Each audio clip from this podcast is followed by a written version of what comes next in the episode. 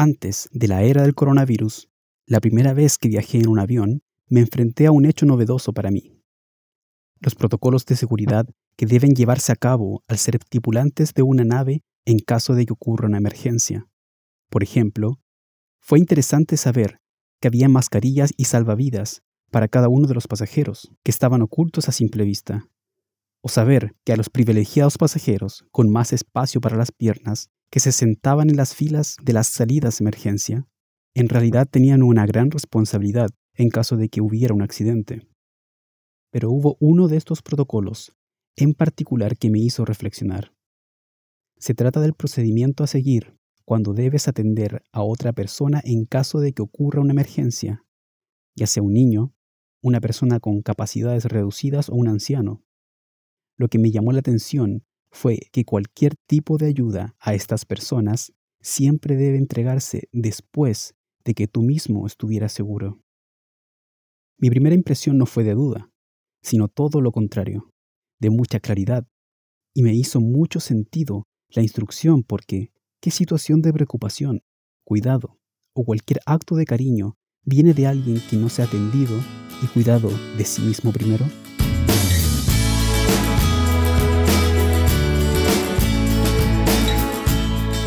Hola a todos, mi nombre es Pablo Seura y les doy la bienvenida a un nuevo episodio de Algo para Reflexionar, el podcast para jóvenes y jóvenes adultos de IDAM. El amar a los demás viene con una premisa que pocas veces analizamos de manera consciente. Debemos cuidarnos y amarnos a nosotros primero.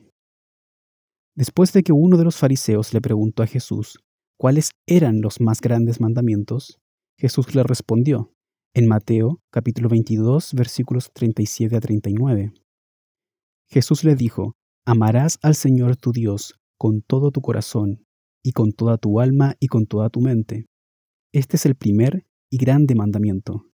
Y el segundo, en el que quiero enfocarme el día de hoy, es semejante. Amarás a tu prójimo como a ti mismo. Esta ha sido una escritura masivamente utilizada y en apariencia muy fácil de entender, pero cada vez se está volviendo más difícil de aplicar. En el pasado, a nivel colectivo, tanto la depresión como trastornos de ansiedad y estrés no eran un problema para el común de las personas. Hoy en día sí lo son.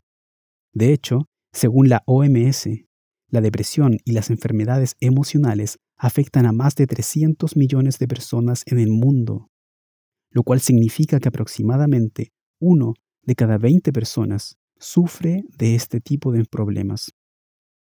Problemas que muchos expertos han llamado como la verdadera pandemia del siglo XXI.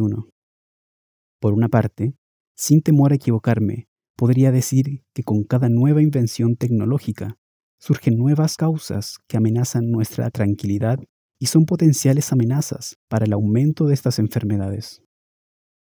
Así lo hemos visto claramente con la invención de los teléfonos inteligentes y las redes sociales, por ejemplo. Sumado a esto, existe un mal mayor, la actual cultura del odio o de la cancelación, donde es cada vez más difícil para adolescentes y jóvenes adultos expresar sus ideas individuales y mucho más mostrarse como quieren ser en realidad, por temor a no ser del agrado de ideologías de moda ni lo aceptado como normal por medio a ser señalado y cancelado.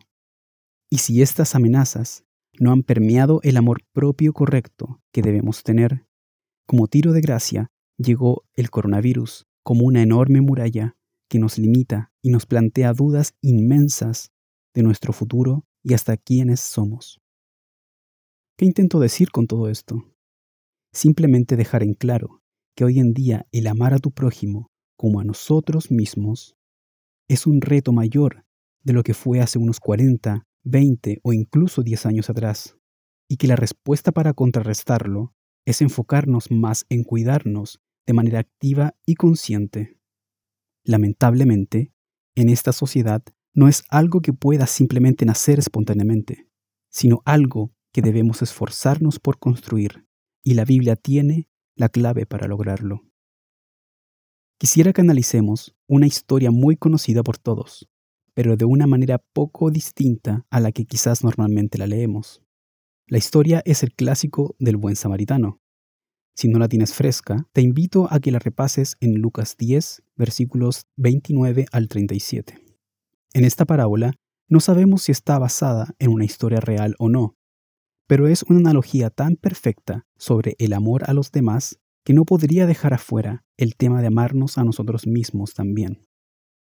El lugar donde se lleva a cabo esta historia es en el camino de Jerusalén a Jericó, el cual también llevaba el nombre de el Sendero Sangriento.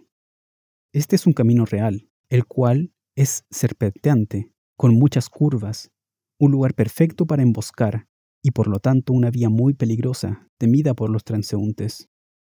Por esto, es posible que el sacerdote y el levita miraran con temor y apuro al hombre tirado en el suelo y se preguntaran si los ladrones todavía estarían en los alrededores.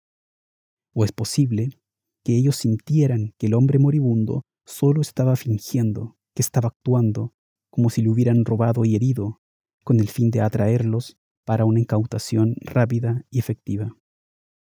Así, la primera pregunta que tanto el sacerdote como el levita pudieron hacerse fue, si me detengo a ayudar a este hombre, ¿qué me va a pasar?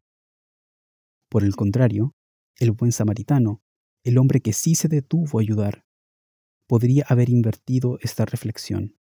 Si no me detengo a ayudar a este hombre, ¿qué va a pasar con él?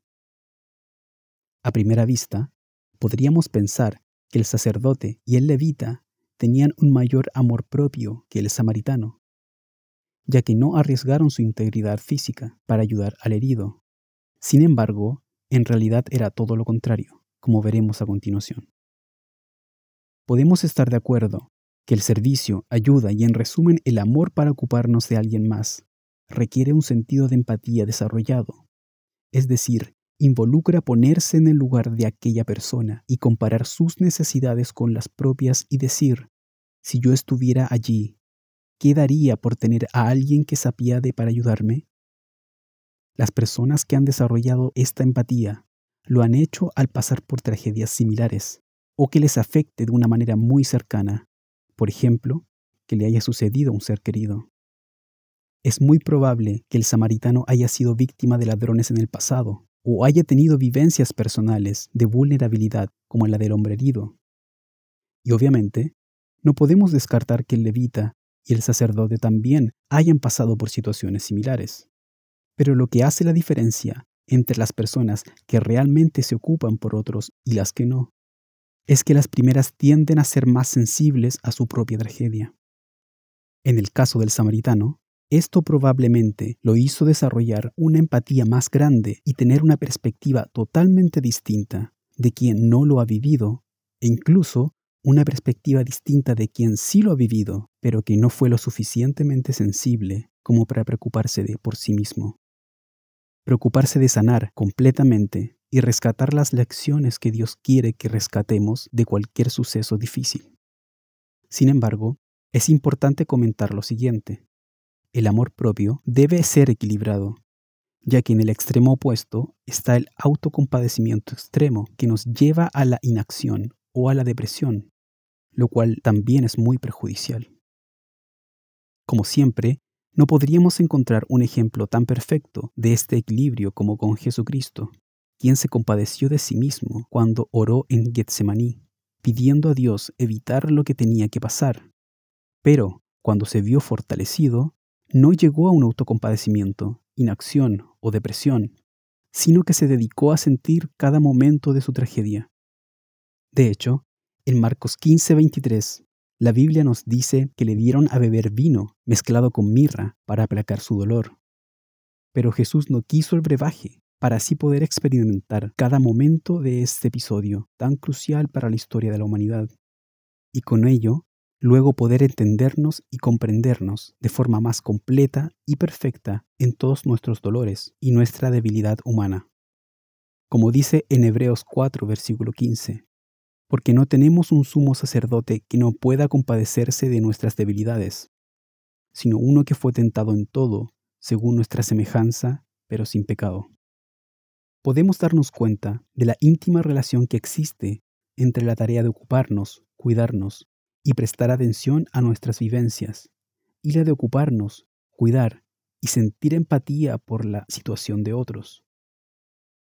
La parábola del buen samaritano no impone una ayuda al prójimo como una responsabilidad comunitaria, sino que lo expone como un desafío personal, un reto para atrevernos a desarrollar poco a poco actos tan complejos y desinteresados como la empatía del buen samaritano. El trabajo no puede ser otro que íntimo, personal, partiendo de algo tan simple como ocuparnos de cuidarnos primero. Esto no tiene nada de complejo y no requiere pasar años de entrenamiento. Si hemos experimentado hambre, podemos llegar a sentir compasión por un perro o una persona que sufra hambre en nuestro camino a casa. Si hemos sentido soledad y falta de cariño, podemos darnos cuenta quién a nuestro alrededor se siente solo o abandonado. ¿Quién no ha pasado por estas situaciones? Sin embargo, son pocas las personas que llegan a, incluso, compadecerse por ellas mismas, ni siquiera un poco. Este es el presente en el que estamos hoy. Mírate al espejo. Ve lo que estás pasando. ¿Estás bien? ¿Estás mal? Si estás mal, ocúpate de ti y cuídate. Puede ser algo tan rápido o simple como ponerte el cinturón de seguridad primero. Si es algo más delicado, debes pedir ayuda. Es fundamental llegar a ser conscientes de cuidarnos porque querernos y amarnos implica el mismo cuidado, cariño y amor que podemos llegar a dar. Y esto es algo para reflexionar.